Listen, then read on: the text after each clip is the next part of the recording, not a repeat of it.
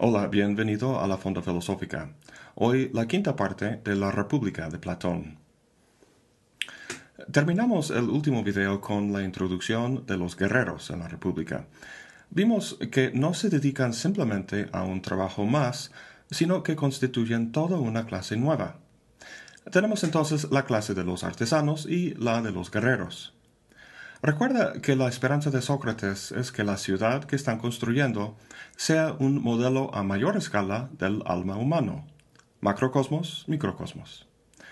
Al igual que la ciudad, entonces, el alma tiene dos partes. La parte apetitiva, reflejando los artesanos, y la parte irascible, reflejando los guerreros.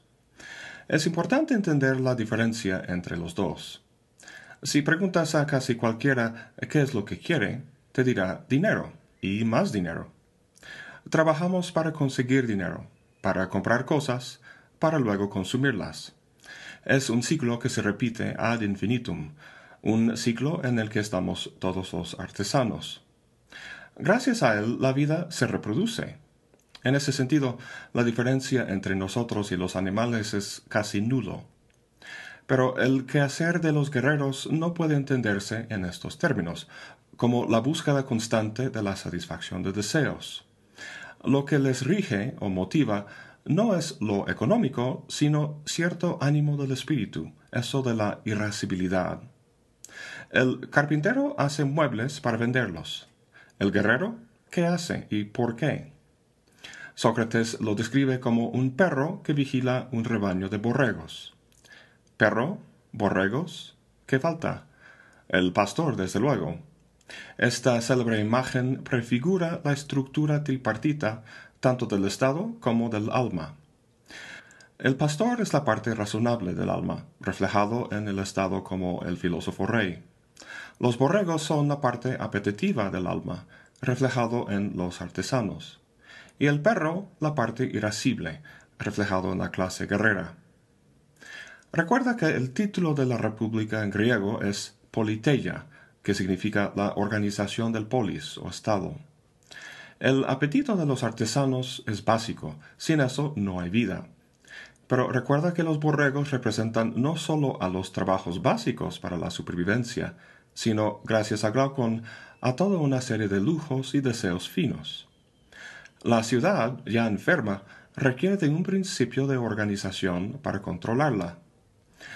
Veremos que este principio vendrá del filósofo rey pero necesitará la ayuda de los guerreros para efectuarlo, de la misma manera que los decretos de un juez quedan inútiles sin un cuerpo policíaco que los efectúe.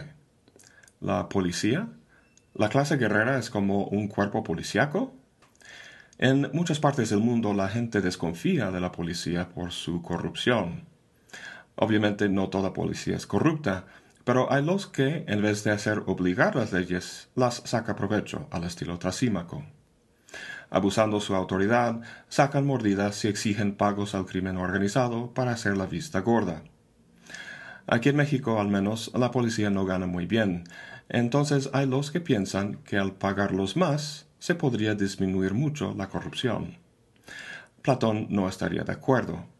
Si lo que le motiva a uno es el deseo por el dinero, entonces no se distingue de la clase de artesanos, si su trabajo es defender y se motiva por el dinero, entonces harían su trabajo en función de la lógica del mejor postor, de modo que el principio de organización se reduciría a la economía del apetito en vez del conocimiento del bien basado en la razón. Lo que domina en el alma de la clase guerrera es algo que rebasa a los alicientes del sistema económico. Esta irascibilidad, la capacidad de indignarse, es lo que les hace valiosos aliados del filósofo. Pero aunque no pueden ser corrompidos por el dinero, su lealtad es plástica, indeterminada. Tiene que ser moldeada para que sirva a efectuar los juicios del filósofo, en vez de promover y facilitar los deseos desenfrenados de las masas de artesanos. Es por eso que Sócrates dedica mucho tiempo a la educación de esta clase. Pasemos ahora a ella. El programa de estudios de cualquier carrera universitaria es amplia y muy variada. El que plantea Sócrates es muy sencilla, música y gimnasia. Hoy en día la idea es producir profesionales con habilidades técnicas. A lo que Sócrates apunta es la cultivación de hombres que manifiesten una serie de cualidades que en su conjunto se caracterizan mejor que nada por la palabra griega kalón. Kalón se refiere al ideal de la belleza física y espiritual y connota cualidades como simetría, ritmo y proporción. Dice Sócrates, el ritmo y la armonía se hunden en los recovecos del alma y ahí se arraigan, produciendo aquella gracia de cuerpo y mente que se encuentran solo en uno que haya sido criado de la manera correcta. Gimnasia, como veremos, tiene que ver con su acondicionamiento físico, pero más importante que eso es el carácter de su alma, que tenga proporción y armonía, y a eso corresponde una educación en música. Ojo, no se trata de tomar clases de piano. Música se refiere más bien a la esfera general de las musas, que son a las diosas de las ciencias y las artes, especialmente la literatura. Hablando muy ampliamente, la esfera de la música sería para nosotros la cultura en general, con todas las fuentes que inciden en la formación del carácter de uno. Uno no tiene que ir a la escuela para ser formado por la música, en este sentido. Las películas, los videojuegos, la mercadotecnia, etc., forman muy sutilmente los almas de nuestros hijos. No es por nada que los padres se preocupan por la violencia en el cine y los juegos. Es inevitable que afecte en algún grado la forma de ser de los jóvenes. Esto es lo que Sócrates quiere cuidar con la formación de la clase guerrera.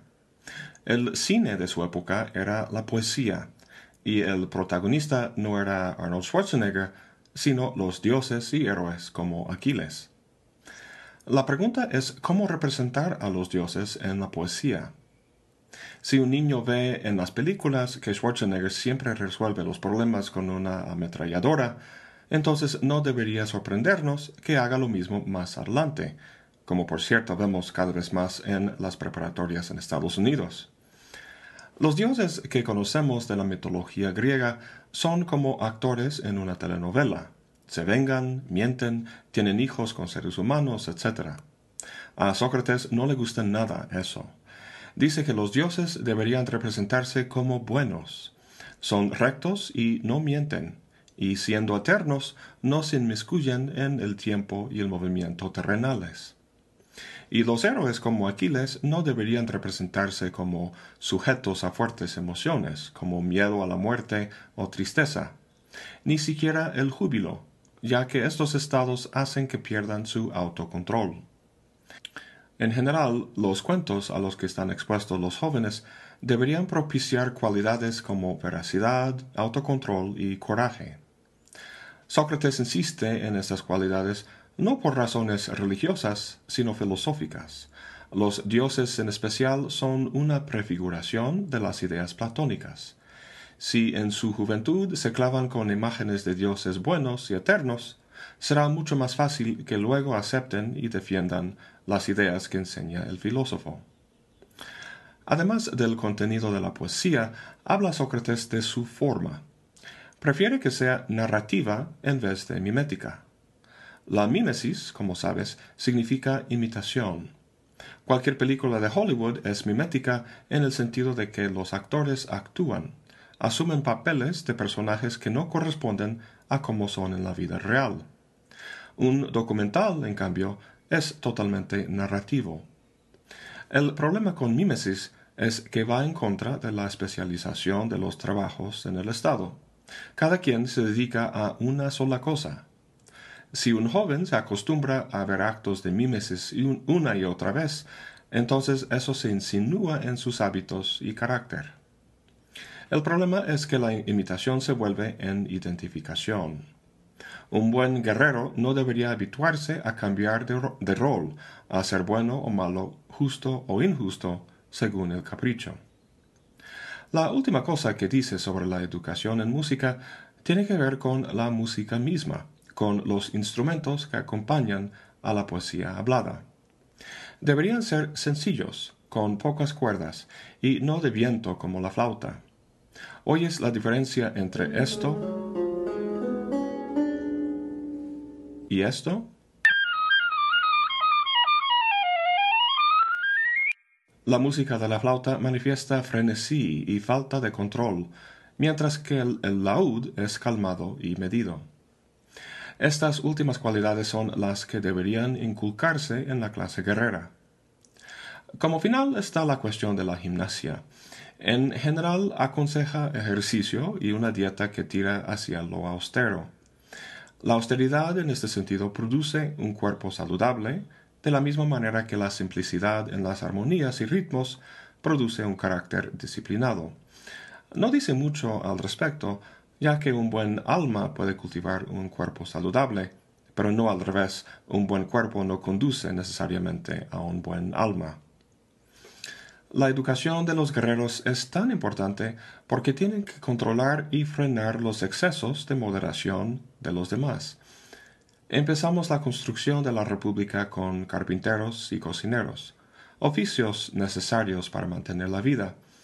Pero la ciudad, ahora enfermiza por los lujos que se han introducido, requiere de nuevos oficios, a saber, los del abogado y el médico en nuestra sociedad son dos de las profesiones más cotizadas, porque somos tan viciosos, tanto del alma como del cuerpo.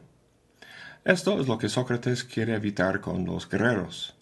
Con una educación correcta jamás tendrán necesidad de un abogado y solo de vez en cuando necesidad de un médico, pues por muy buena que sea su educación, no pueden evitar accidentes.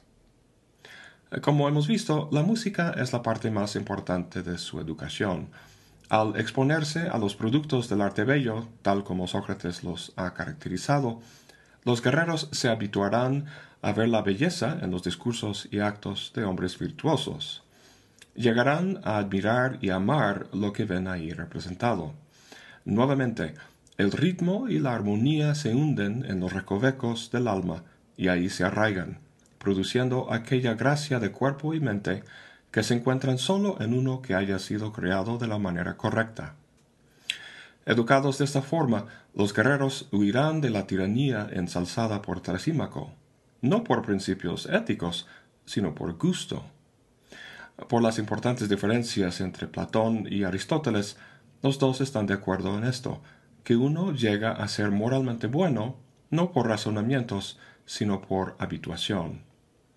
La educación, por tanto, no es teórica, sino práctica, un hecho que nuestra cultura de exámenes estandarizados y estadísticas ha olvidado.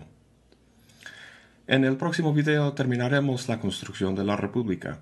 Hablaremos de la, de la mentira noble necesaria para la unidad del Estado y veremos por fin en qué consiste la justicia. Bueno, eso es todo para hoy. Gracias por acompañarme. Hasta la próxima y buen provecho.